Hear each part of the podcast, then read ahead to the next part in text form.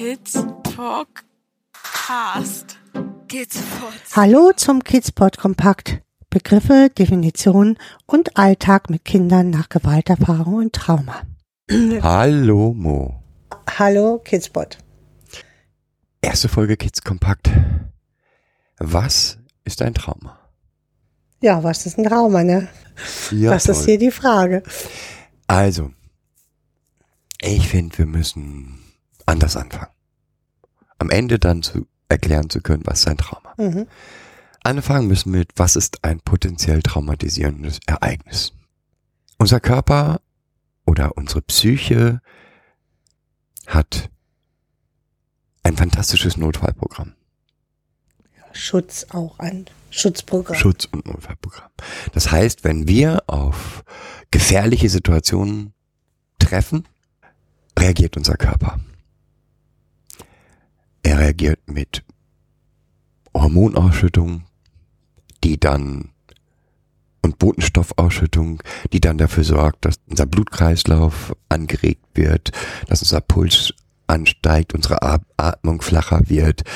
Ich dachte, schneller wird die Atmung. Ja, schneller und flacher, glaube ich. Mhm. Und dass die Muskeln angespannt sind und dass die Verarbeitung im Gehirn auf Effizienz getrimmt wird. Mhm. Das heißt, wenn wir auf eine gefährliche Situation treffen,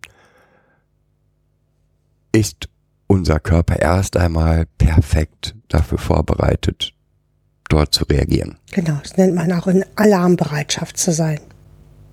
Treffen wir jetzt auf ein solches, auf eine solche Gefahr, steigt die Anspannung im Körper so stark an, bis im Prinzip die Amygdala, also ein Teil des Gehirns, signalisiert Flucht.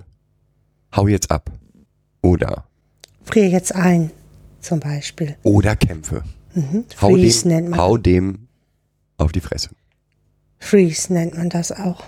So, das heißt, das ist wie beim Reh, dass man dann ähm, Reh kitzt, was dann halt erstarrt und sich versteckt oder niedrig ins Gras legt. So erstarren dann halt auch die Menschen dementsprechend.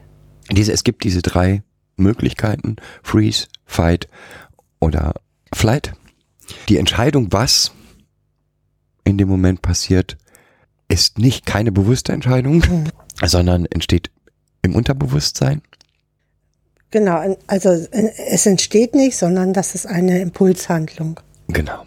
Jetzt gibt es aber Situationen, die sind so lebensbedrohlich, also sind lebensbedrohlich und trotzdem greift keiner dieser drei Reaktionen. Mhm. Dann reagiert der Körper mit einem noch größeren Notfallprogramm. Das heißt, diese drei Reaktionen werden im Prinzip in das Ich transportiert. Jein, also jetzt gehen wir von dieser schlimmen Situation aus und diese schlimme Situation hält an und es kann keins von diesen Freeze, Fight oder Flight greifen und es kommt eine Ohnmacht, eine unendliche Ohnmacht hinzu, weil derjenige, der sich in dieser Situation befindet, überhaupt keinen Ausweg kennt. Dann kommt es zu weiteren Einwirkungen dieser schlimmen Situation und damit zu einer weiteren Ausschüttung all dieser Hormone und Botenstoffe. Damit kommt es dann zu einer Aufsplitterung des Erlebten, damit der Körper das überhaupt noch aushalten kann. Das nennt man potenziell traumatisierendes Erleben oder Erlebnis. Solche Erlebnisse haben sehr, sehr viele Menschen schon gehabt. Ja, ein Autounfall zum Beispiel ist so ein Erlebnis. Autounfall. Es kann auch ein aggressiver Hund sein, der äh, auf einen zustürmt oder Ein Meerschweinchen, was gestorben ist. So, ne? Also es muss jetzt nicht für den Außenstehenden die dramatischste Situation sein, sondern für denjenigen, der in dieser Situation ist. Es ist ein individuelles Erleben. Ja. Ein großer Teil der Betroffenen hat danach Herzrasen, fühlt sich ein bisschen müde, atmet tief durch und damit ist die Situation erledigt. Genau. Die Überschüttung mit den Hormonen und Botenstoffen ebbt ab und damit ist die Situation auch aus dem Körper ungefähr bei ein Drittel der Menschen. Wir sprechen aber hier von erwachsenen Menschen. Ne? Ja. Hm. Ein weiterer Teil hat Belastungssymptome danach. Das heißt, hat Albträume. Wenn es jetzt ein Unfall ist, fährt an der Stelle wieder vorbei und kriegt Panikanzeichen wie feuchte Hände, ähm, Herzrasen. Herzrasen. Oder ist danach so erschöpft und möchte darüber erstmal überhaupt nicht reden, dass er dem komplett aus dem Wege geht. Aber mit der Zeit ebben diese Symptome ab und für den ist das Problem auch erledigt. Auch ungefähr ein Drittel der Menschen hat das so. Und dann gibt es noch die dritte Variante. Die dritte Variante ist so, dass die Symptome nicht abebben, sondern anhalten bleiben, Angstzustände entwickeln sich, äh, weitere Vermeidungsstrategien entwickeln sich, um überhaupt nicht mehr an dieses Gefühl denken zu müssen. Man nennt das auch so ein bisschen die Angst vor der Angst oder auch dann posttraumatische Belastungsstörung, die über ein halbes Jahr hinweg anhält. Und in dem Moment würden wir dann von einem Trauma sprechen, also aus dieser potenziell traumatisier aus dem potenziell traumatisierenden Erlebnis ist eine Traumatisierung geworden. Der Mensch kann das Erlebte nicht verarbeiten. Und das gibt es in großen Varianzen. Also es gibt Menschen, die das Erlebte sehr gut einkapseln und verdrängen können, dann scheinbar funktionieren über langen Zeitraum.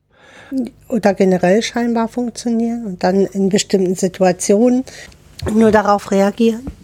Oder es gibt Menschen, die das, wie gesagt, erstmal gut hinkriegen, dann kommt eine, eine zusätzliche Belastung oben drauf, irgendwas super Belastendes und dann taucht das, was man gedacht hat, was vorbei ist, wieder auf.